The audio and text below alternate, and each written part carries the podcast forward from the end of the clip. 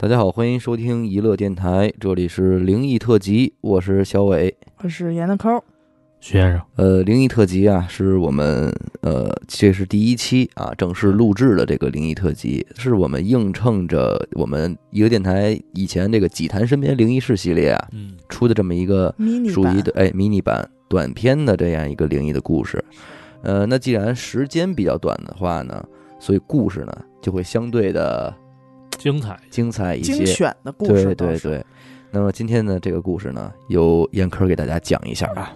好，嗯，今天投稿的这位听众啊，嗯，家呢是在河北省的石家庄。哦，哦，庄里，他呢，听众们可能就是都听过他的投稿。哎，之前咱们说过的这个大马车呀，哦，哎，这是他投的，天门镇是吧？哎对那事儿，对，嗯都是他给咱们投的稿，嗯那是相当的精彩。那么今天呢，他也是给咱们带来了三个嗯短的故事。哦，不少，好，是分开的吗？这三个故事？呃，它都是围绕同样一个主人公，哦，他的名字叫做芹菜。哈哈，秦啊汉，对，芹菜精是吗？嗯呃，这个芹菜呀、它嗯本身就是一个咱们所说的灵异体质，嗯嗯嗯，而且呢，古话有一句古话讲的是这个“奇人必有异象，异象必出奇人”嗯嗯嗯没错，他的这个朋友就是有点这意思。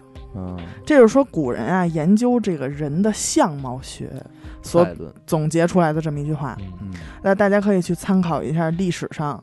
确实啊，你说有的时候，其实很多古话它都是这个怎么说？相对的哈，有的人说这个相由心生，但有时候又说人不可貌貌相，对，嗯但是这东西有的时候就是相辅相成，没错，它嗯。肯定是有一定的依据的嘛。依依据，嗯。嗯。嗯，有兴趣的可以自己去查一查历史上的很多，比如说三皇五帝呀、各行各业的名人啊，嗯，都是这个奇人异象。奇人异象，哎，咱们今天这个故事的主人公芹菜嗯，就是这样一个天生异象的人。嗯呃，而且投稿呢，投稿的听众描述他的长相，就类似于咱们周口店猿人遗址那个北京人复原像，就是大秃着哈，哎，就是这个个颧骨啊、眉骨啊，还有这个上下颚骨，嘴、鼻子这块哎，都是会往前。凸一点的嗯这种。哎，芹菜就是类似这种长相。那这人还长得挺逗的呀。对，哎嗯，好，咱们进正式进入第一个故事。嗯，嗯这个事儿呢，发生在一个暑假。嗯咱们这位听众和芹菜俩人啊是初中的同学，嗯。到了高中，由于这个成绩的原因啊，芹菜就离开了家，嗯，到了无极县的一所高中无上学。无极嗯。限，好家伙，呃，打那以后啊，就俩人就只能在这个寒暑假嗯，这期间嗯，才能见到了。嗯，其实呃很多啊，就是这种县一级的地儿住的人，他们的高中都得住校才能上。对。对。对，因为当地他们可能就没有这个高中了。嗯，然后这一天到了晚上这个九点来钟，嗯。哥俩一起坐公交车，想去这个叫新市中路的一个夜市嗯。吃东西去。嗯。嗯嗯。这个公交车总体来说就是不对劲儿的，嗯，为什么呢？不管是它起步停车，还是说这个中途有个上车下车的，嗯还是说在马路上开，车里这灯嗯，压根儿就没开过。是晚上哈。哎，晚上九点多钟嘛，哦。哦哦漆黑一片。会不会为了省电？因为我坐公交车，确实晚上有时候他们不会开灯，呃到站才开灯。有会有这个可能，但是一般情况来说，就算你开在路程中、过程中，你是黑着灯，但是上下车的时候，这个当间儿他会是开开的。一定会给你开开的。嗯，那有点怪异。所以说这车里啊，就是漆黑一片，只能说借着外边这个路路灯影影绰绰的，哎，看见车里的这个车上呢，有除了他们两个以外啊，嗯还有俩仨人儿。嗯然后他们两个上车的时候，就选择坐在了这个车的最后一排，嗯，那地儿大吗？哎，俩人挨着坐，这也是不怕晕车。哎，最后一排靠右的这么一个位置。嗯然后呢，这个车里除了他们两个人之外的这个其他这两三个人其中有一个年轻的女的，这会儿已经在后门嗯，站那儿了，准备下车准备下车了，人家啊就是，啊嗯，车就往前开，到站就停车，哎，停车就继续走。嗯大概过了这么一两站，嗯嗯芹菜就小声的说了一句嗯，真他妈的，这会儿还有跟车的，嗯跟车的，跟车的，就说了这么一句话。嗯。咱们这位听众跟边上啊，听他这么一说，嗯，哎，自己的这么一理解，就以为他看见车上有小偷了。我也我可能也是这种理解，啊，就以为这是黑化了，嗯，跟车的嘛，就赶紧啊，在车上就是东张西望的找，嗯啊，说一边看还一边问，说，哎，你说那跟车那在哪儿呢？说咱俩对，咱俩要不要好奇，嗯。帮帮人家？嗯，见义勇为，见义勇为，哎，嗯，问了第一遍，芹菜没回答，没理他，没理他，反复又问了几遍，嗯。芹菜有点不耐烦了，嗯，回他一句：“别问了。哦，”然后他转头再看坐在他旁边这芹菜呢，嗯，就低着头，老老实实的坐着。哎呦，手背后伸坐直了，啊，嘿，就跟那儿坐着。嗯。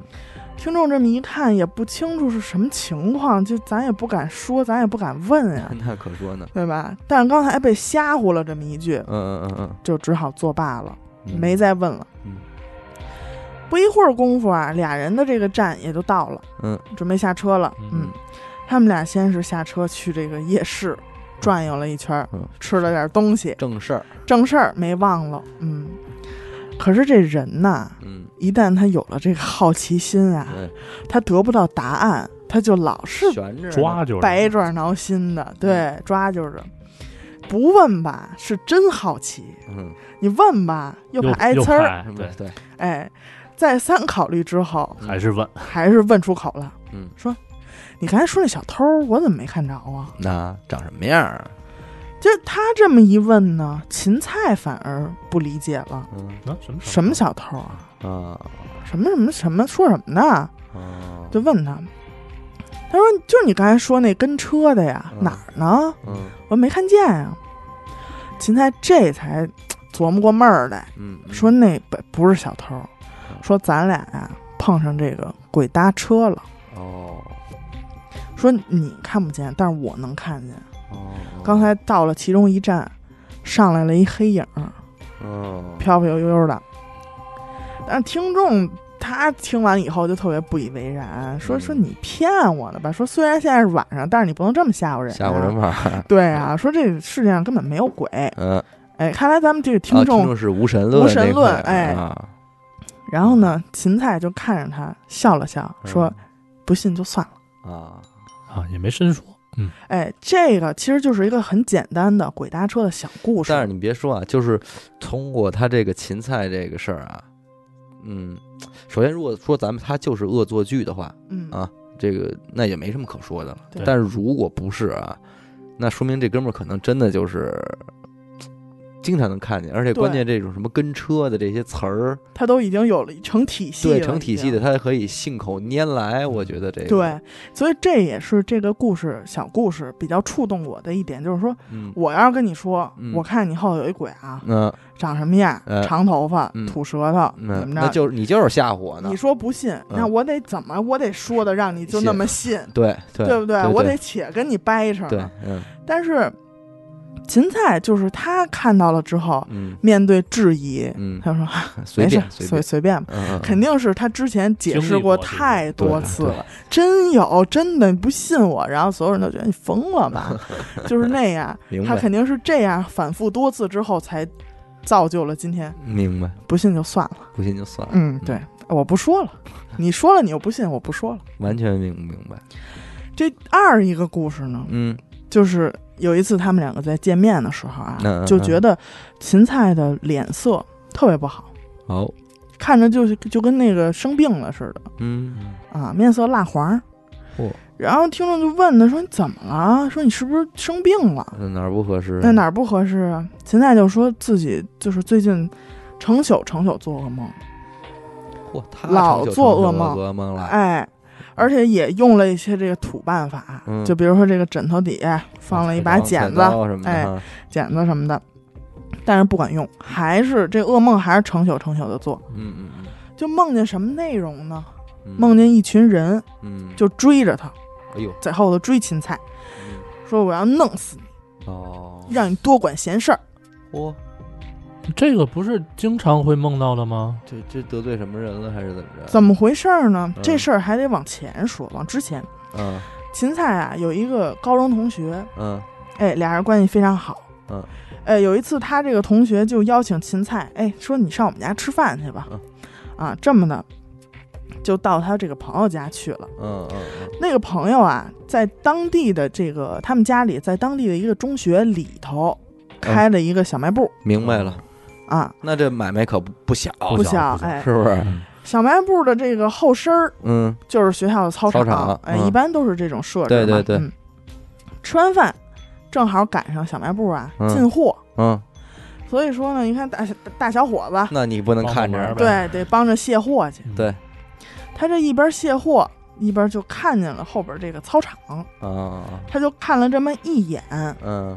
他马上就问了一个问题，嗯，说这个学校以前是不是坟地呀、嚯，哦，这不是他那学校是吧？对，啊，这是他朋友同学的那个家里的那个做买卖那学校。啊，明白了明白了。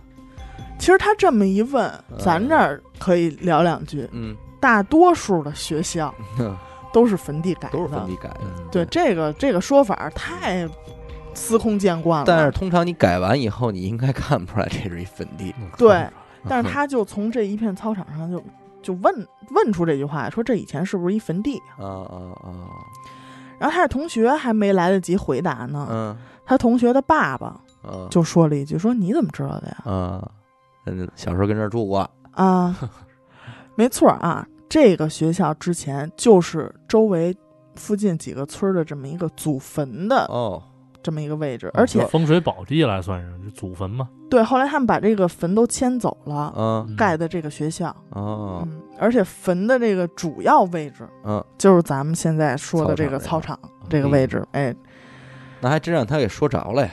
没错儿。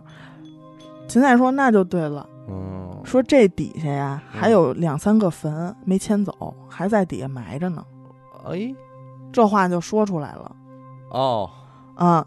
然后当时那爷儿俩就特别诧异，嗯嗯嗯说说你怎么看出来？你看什么了？啊芹菜说：“反正我就是看见了，啊，我看见他们了。”哦，啊。然后他，因为他那个同学呀，因为嗯俩是高中同学，对这个芹菜，呃，身上的这种特殊的体质嗯。也是有一点了解，嗯。加上他本身啊也是很信这些的，嗯。就问他说：“那这会不会对我们家这小卖部这买卖嗯。有什么影响啊嗯？”最后呢，是芹菜给出了一个主意，嗯。放镜子哦啊。他这镜子也不是说随便放，咱有时候看到这个临街的商铺啊，嗯。愿意在这个门口嗯，上边嗯放嗯。冲外。对挂一小放，挂着一个镜子，嗯。就是避一避这个煞气嘛。明白。但是这次他就给出这主意，说准备俩镜子，哦，两面镜子，一面呢放在屋里嗯。啊，要扣着挂在墙上；嗯嗯嗯。嗯，另一面放在门口，镜面冲外嘿，这么放着。通过这样方法，就是化解这个煞气。哦，而且也正是因为嗯。他帮着这个同学家化了这个煞气，才给自己招上的事儿，哦。所以才有之前噩梦那一说让他多管闲事儿，哎，说要弄死他。你瞧但是即便是这样啊，嗯。咱们这位听众依然不相信，还劝他呢，说没事儿，嗯，这就是放轻松一点儿。太紧张了，说你可能最近看这恐怖小说看的多了，哎，日有所思，夜有所梦，对你就做随便你做噩梦，你就爱往这事儿上靠，没错儿，对吧？嗯，嗯有这可能。其实这镜子这事儿啊，我这前两天我还经历一个，嗯这不是疫情出不去吗？我妈是那会儿啊，每天晚上好跑个步，你知道吗？她愿意在我们家小区里边跑几圈哎啊，跑跑步什么的，出点汗。出不去呢，她觉得她这个运动这事儿也不能断。她现在就在我们家那个阳台那儿，就扶着这个阳台这儿，怎么着，反正就是也是做一个就是有氧运动嗯那种，你知道吗？我们家阳台它是那种落地式的，你知道吧？所以说你从这个屋里边，你能正好看见对面楼。嗯那天我妈坐着坐着，就发现这对面那个屋里头就有一面镜子哦，啊，屋里头往外照屋，屋里头往外照着啊的，是一面镜子。我妈就不乐意了，就就得给我爸和我给都给叫过去什么的，说你看看，他就拿拿照镜子咱们家，照咱们家什么啊意思呀？啊，就不乐意了，说方咱们这那的，是正对面吧是正对面。啊。为此还我妈还拿了一个那个中国结，就挂在了阳台那个位置，说能哎怎么着能化解一下。我跟我爸过一看，你这事儿你没法说，为什么呢？第一，他屋里确实有一面镜子，嗯但是这镜子是在人家家那大衣柜正中间的那扇门上，对啊，啊他摆人放的应当应分有的这么这么一镜镜子，而且人家恰巧我们也了解人家家那个户型的格局，你要住那房，那大衣柜通常也就搁那儿，啊，但只不过我们家六层，对面那楼也是六层，就这么寸，巧，他就嗯对着你呢，你这你这这又怎么说呢？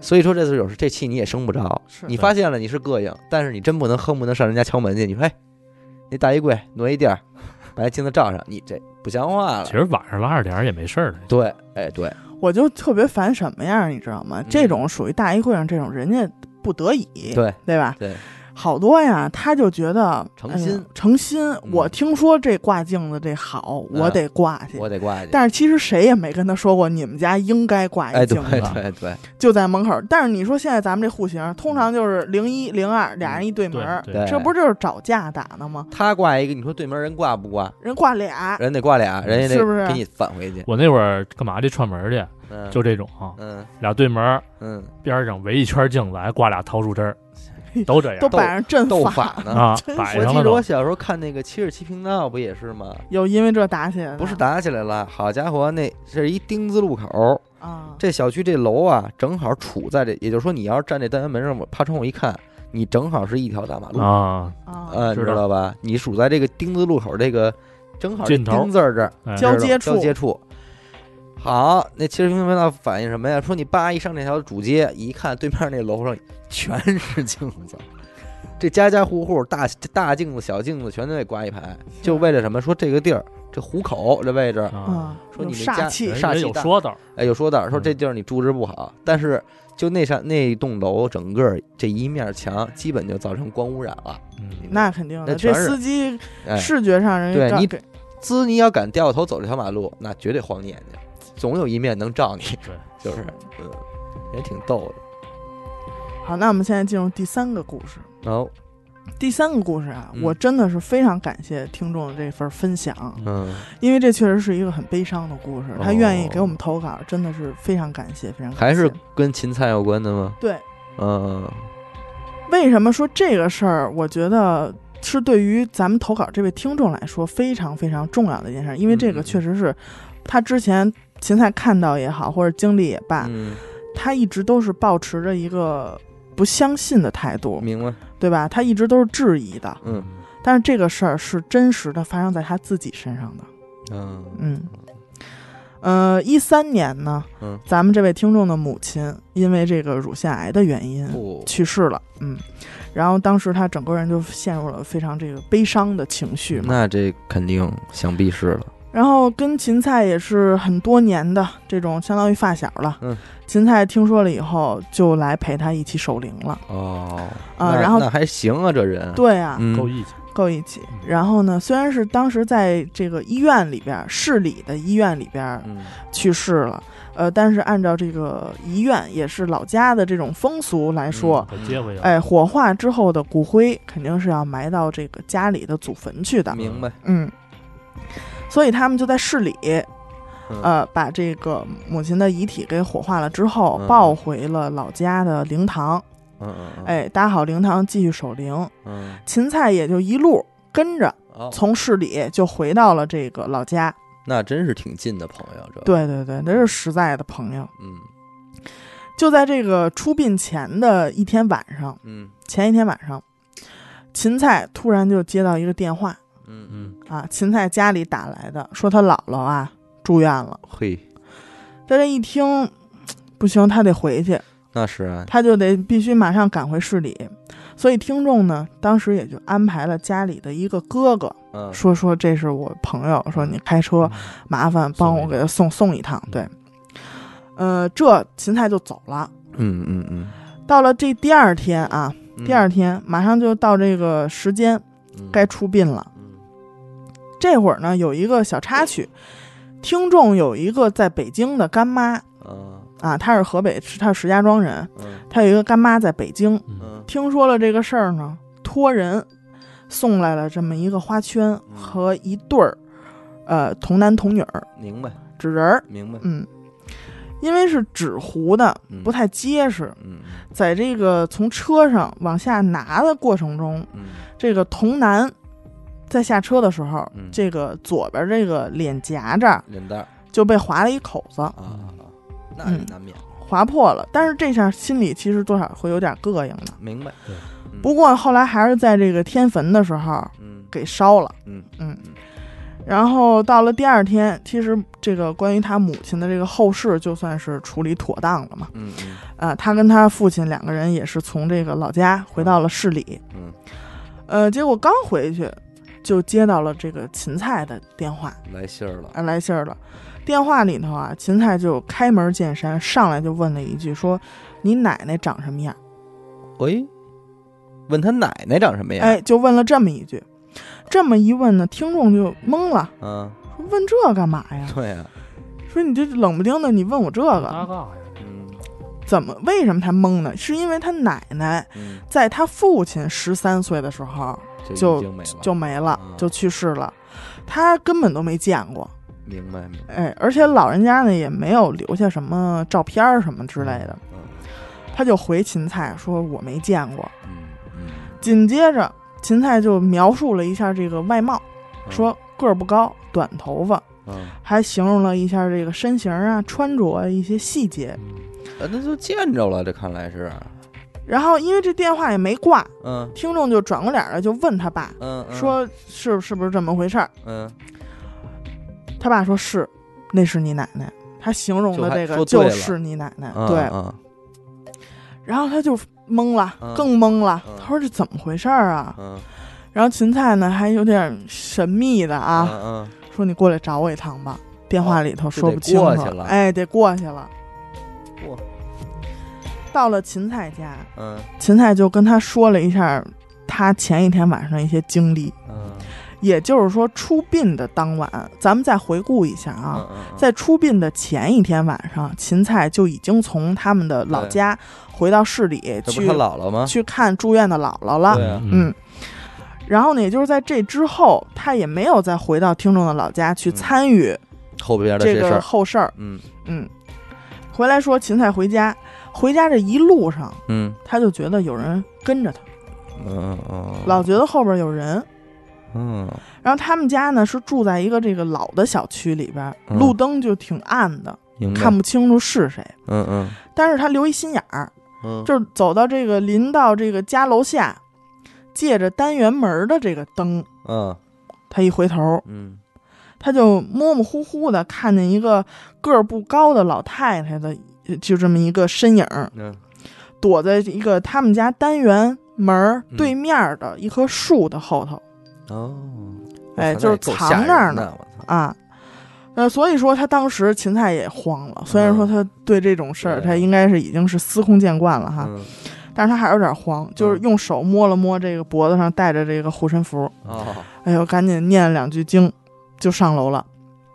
但是他上楼的时候，嗯自从这单元门一关上，嗯他往楼上走，他就没有那种被跟着的感觉了。哦，就跟到门口儿哎，就到门口。嗯呃，当天晚上他到家之后就做了一个梦，嗯梦的场景就是咱们这位投稿来的听众家的老家的院子。啊他回到那个院子了吗？哎，梦见这院子了，嗯而且呢，院子里边出来一个，刚才就是他在小区里见着的这老太太，嗯，跟着他这个，嗯，就是也就是相当于是听众的奶奶呗，哦，嗯就跟着他，就是从这个院儿里，老太太就出来了，嗯。说那个我是他奶奶，哦说就想谢谢你这几天忙前忙后的，哦，说我跟着你也没有别的意思，我就想请你吃顿饭，谢谢你，嚯，就跟他说了这么一段话。嗯嗯嗯，这么说着呢，就往院儿里让他。哦哦哦，哎，芹菜就就进这院儿了。嗯，院儿里有谁呢？有听众的母亲，哎呦，哦母亲正在院儿里给包饺子呢。嚯，哇，而且旁边啊有俩小孩儿在院儿里跑来跑去的，哎，挺好玩的。嗯奶奶呀，给这个芹菜哎特别生活化啊，嗯还搬一小马扎儿，说你坐这儿，坐这儿等，嗯一会儿饭就得了啊，啊让他坐下。哎，芹菜就坐马扎上了，这么的还掏出手机来玩会儿嗯玩机，机，哎，看了一会儿手机，哎，一抬头就看见这俩小孩儿凑他眼前来了，啊，可能看他玩手机新鲜，哦哎，就凑过来了，眼巴巴的就看着他，嗯。他这才看清这俩孩子，啊。这俩孩子大概就是七八岁儿，嗯一男孩儿一女孩儿，嗯。而且呀、小男孩儿的这个左脸破了一块儿。真他妈可以，芹菜就问这小男孩，在梦里头就问他、说：“你这脸怎么了？怎么弄的呀？”嗯这会儿啊，奶奶就端着一盘热乎饺子过来了，啊，都出锅了，哎，出锅了，说没事儿，说这个孩子就是今天过来的时候磕了一下，没事儿，嗯，真过这是说这饺子热乎的，趁热赶紧吃吧。啊。而且芹菜还吃了一口，嗯。梦就醒了。得，那是什么都甭说了，所以听众听到芹菜描述这个梦境的时候，嗯就是赶快就问说你，说我妈有没有说什么呀？我妈嗯什么样啊？当时什么情况啊？嗯嗯嗯，他就说说说你妈妈全程都没说话，就是在那儿包饺子，还挺乐呵的，哦，看得出来就是很开心。哦，就挺好，还挺好的，嗯，反正就是这样一个故事，就是就是当这个小男孩儿哎，对应上的时候，嗯。有没有觉得？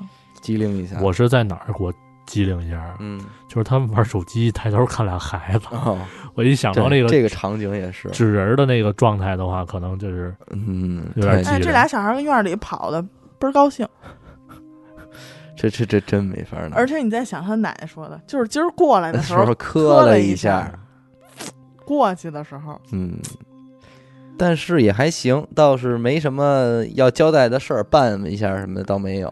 对，反正我对我来说，这是一个挺悲伤的一个故事，嗯但是我还是嗯从里边儿就是感觉到了有一点儿温暖。嗯，嗯，人家跑那儿那个会合去了。对，是是人家在那边儿正常也是过日子，对对对，我觉得特别好。就是如果说，因为就是每次的这个灵异，几乎嗯近几期都会有一些这样的小故事，嗯呃，就是说的是这个人死后的这种世界。对对我觉得说的还真是。如果真的是这样的话，我他妈嗯竟然还有一点向往，嘿，想去 不不是想去，就是可能说就对嗯死亡不那么恐惧了，不那么害怕了。明白，对对对，明白。他一说这个纸人这事儿，我想起一事儿，应该是前两天在咱们微信群里看见的，人家分享的一个段子啊，我也不知道是真假，啊跟 大家叙述一下。这个事儿是什么意思呢？这等于是一个两个人的对话截图，你知道吗？这女孩儿说这个说她，呃，跟她的一个姐妹聊天啊，说我男朋友为了拿到我的一血，就是费尽了哦心机啊你知道吗？说因为她那会儿还是处女嘛，嗯完了交这个男朋友，两个人也都比较的含蓄的那种人，你知道吧？完了结果忽然有一天接到一个快递，啊，这快递屁型屁型的，但是个儿挺大，你知道吗？然后他回到宿舍，啪一拆开，是一纸人儿，哎呦喂，一纸人儿外加上一沓冥币，你知道吗？那吓坏了，那是因为他他拆的时候也是从上往下拆，你知道吗？当你撕开的时候，一个纸人儿的的脸哎，那真是瘆人。face to face，对，那真是瘆人。所以为什么你说魔方大厦能吓着那么多小孩就是魔方大厦就是照着纸人那样画的，对对它就是吓人。咱这个可能咱骨子里对这种东西就是害怕，嗯你知道吗？这这这姑娘也吓坏了，哗，赶紧就跟朋友说，也跟男朋友说了。男朋友说：“哎呦，说这个不好弄，不好不好弄这事儿。说我们家那边啊有这个这个有传说。有传说，说这是有人要那个接你，接你的续命啊，续命完啊！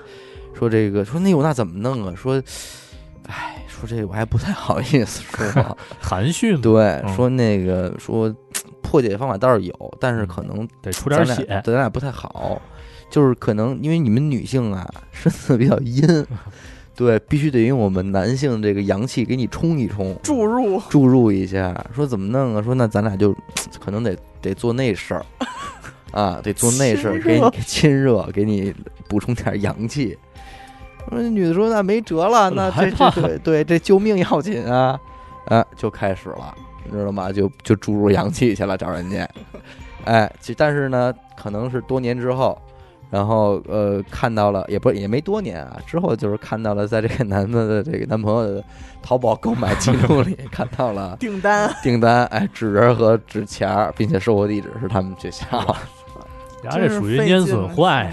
对，这真是我觉得真是曲线救国。不过咱也别说，真是能想出这种招的男朋友，就能找着一个能吃这种招的女朋友。是这样对症下药，真是这没法信，对不对？不过你说这个，不管说这个是纸人纸马还是童男童女，就是这种纸活的东西啊，嗯，就是它摆在那儿，就是会有一种这个气氛在，就是气氛真是在那儿没法弄。那个呃，咱们这短片灵异特辑啊，基本上定位是在这个四十分钟啊这么一个时长。今儿咱们这故事说完呢，还差点意思哈，哎。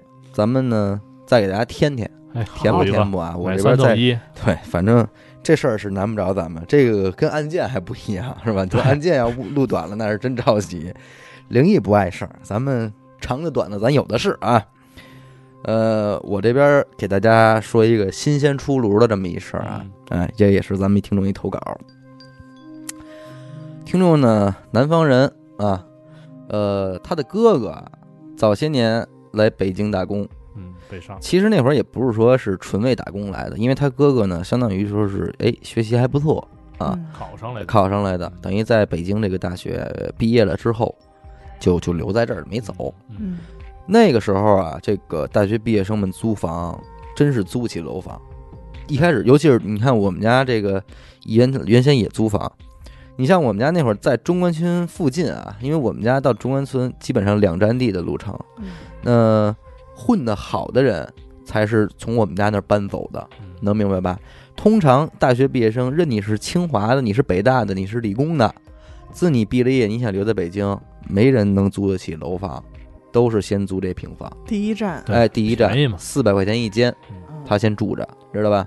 但是呢，你看着吧。说你在这儿时候他租着啊，好几年他还住这儿，那没混好，没有起色。哎，一两年搬两年搬走了的，因为你想我小时候那就那会儿是天通苑刚刚兴起啊，嗯，那我们家那边有一批大学生通过这个自己工作两年，天通苑的房人买了，买了，哎，这是到今天人家这这房也翻好几倍了，对不对？咱这位听众的这个哥哥也是面临着这么一个事儿。他也是大学毕业以后，那很自然的就租住在这种，哎，说是这个自建房啊。人家这个自建房啊，基本上也是建成这种几层几层的。你乍一看，哎，你乍一看也挺有规模，但实际上呢，它就是为租房用的，你知道吧？这哥们儿租这房呢，呃，算是在三层，啊但是这个这整个房一共四层，那这个还是有的啊。整个四层呢归人家房东住，啊，人家就为了把这块地夸盖起四层楼来，一到三层人出租，四层他自己住，你知道吧？夸租进来呢，这个房说这间屋里边是什么摆设呢？你不像现在了，你像现在这个非常成熟了，什么自如浴、乐乎这个哈，进门厨房那个厕所什么的都有，那会儿不讲这个。对，根本就什么那个卫生间没有，人也不允许你在这屋里做饭，你就睡觉就得了，学学习、工作做，这都能满足。做饭什么生活不行，带孩子都不让你住，知道吧？就爱租大学生，早上出去，晚上回来嘛，干净。哎，他这屋里就是这个屋正中间啊，一张这个双人床，那双人床顶着墙搁在这儿了，左边呢是一个衣柜啊。很简易的那种衣柜，咱小时候那布的拉锁的那个，知道吧？布的那个衣柜，这边一个床右边呢是一写字台，啊，这屋里就这么就这么三样东西，宿舍嘛，哎，招待所。但是你记住了啊，不是说咱们说一进门就是这床，嗯，这床这门要开在这块的话啊，开在南墙上的话，它这个床贴在左边这面墙上，嗯，能明白那意思吗？床，然后这个衣柜、写字台。它是这么一个配置，那有点是正对门吧？不正对门，也就是说你一进屋，这人要躺着的话，他是横在你面前的。哦，他对面还有一个墙，你明白吧？你一进门，你左手边先是这个呃大衣柜，嗯然后左手边是床，然后左手边是这个写字台，往里去这么一个这么一个规格。嗯那这个大哥一进来一看，也也没什么可调整的，对就这么睡呗，是不是？衣柜也有，这这书桌也行。而且你记住，一般租房人人不爱调整，为什么？你就这我是跟我们之前单位同事聊啊，人家大家都是来北漂的，嗯这租房啊，人家最不爱的就是归置家。人说了，我给这屋里装一空调我都心疼，对，为什么呀？这不是我房，对，知道吗？他什么走，能么什么能凑合，他什么时候就能凑合。嗯，他没有，他不认为他这是我的家，你知道吗？睡觉地方。所以这也是说，这个广大北漂们生活在异地，也不光是北漂啊，我相信咱们这是深漂啊、上漂什么的，也是这种心态，对对吧？你带不走，这不是我房，我给你装修干嘛呀？我可能这对哪不满意，我都随随便我凑合住对，我也不爱回家，没没有给我的归属感，嗯对不对？你这大哥这一老爷们儿更不讲这个了，人家就是回家就睡觉啊，这个写写字台什么的。睡觉的时候就问题就到了，每天半夜上边有人走，啊皮鞋啊，嘎哒嘎哒嘎哒嘎哒就这么走，吵人啊，他睡不着觉啊，这是真的呀。嗯但是他刚搬过来，他没原因，就住了啊。二一天接着走，就走柳啊，咔嗒咔嗒，而且是非常清晰的，说这个皮鞋知道吗？就踩在这个顶上，这咔嗒咔嗒的这声，嗯而且怎么那么清楚？就说清楚到什么啊？你不可能说听错了，说是斜着哪屋嗯什么的，不可能正，上方，就你正上方。嗯就这儿走呢，真是烦。但是这哥们儿说你能忍啊，忍了一个礼拜都没原因，这事儿就这么忍着睡。最后一天实在受不了了，说这个您这什么作息呀、是不是？而且他知道上面住的是房东，所以你说人家这外来租房的吧，你要说是别的租户，他也能上去梗梗脖子对，讨论讨论。你这房东寄说咱人篱下，哎，有点得罪不了。嗯，这么着，有一天这一礼拜了，实在是忍不了了啊，就上去跟人聊去了，说大哥，您这个这这晚上 这您老溜达什么呢？您那么晚不睡觉？说大哥，我没溜达呀。说那我这天天晚上听着这个 嘎噔嘎噔的，那他房东人还不错，说小伙子你跟我上来，说你听错了，说为什么呀？说你跟我走，呱，人一上来什么意思？八往房东往右走，看见了吗？这一套屋是我们住的，我们三口子住这屋，嗯你住那屋，那是我们仓库。没东西哦没人，哎，你房顶是我们库房。我他说你过来，你孩子你过来，你给打开了，里边确实堆的全都是人家家那的破烂儿什么的，纸箱子什么的。这那你说你甭说有人走啊，你进去，你试试你进得去这屋吗？那堆的满满的，没有你下脚的地儿。你知道吧？你说你要想进这屋，你都得挪。而且说啊，你还别说这屋，啊，啪啪，另外四个门儿也打开了。你看看，这都是我们家都是仓。库，对，这说我们早些年翻盖房子那会儿，院子里边加的东西多对，你知道吗？这你搬完家舍不得扔，那这么着我就给给囤到这儿了。说说这上边这半拉，那是给我们家孩子留着结婚用的。哦哎，这么着我们也没打算往外租，就先搁着这堆破烂。回头说孩子长大了再结婚，那咱该怎么用再怎么说。嗯，哎，那人家说也讲理，是啊，你是你没辙了，是不是？都让你看了，都让你给瞧了，那那那那没办法了呗，那就回回上班去了。但是这时候跟着同事就聊这事儿来了，你知道吗？说这天天房房顶上这个老老让人溜达，那同事是这块儿的，嗯你知道吗？同事爱爱那个弄点这事儿，研究研究，哎，人家大哥没往这儿想，同事给布过来了，说你这个啊，我跟你说，你那什么，你这得留神，这保不齐有什么脏东西。啊，你这一下午，你就真给吓唬着了。是。当天晚上再回家，楼上还有楼溜溜达的，还在，还溜达，还溜达，而且你出楼道你听不见，你就得在屋里，你就在屋里听他溜达。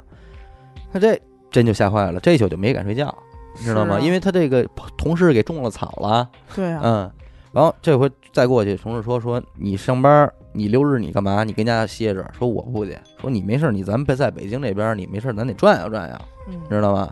你别这个上完班这一六日你就跟家猫着。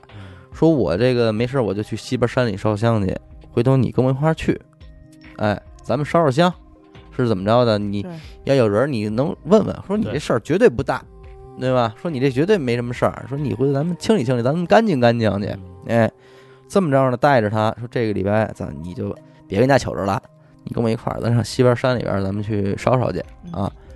那这么着呢，大哥说那就去呗，是不是？这待着也是待着，就跟着过去了。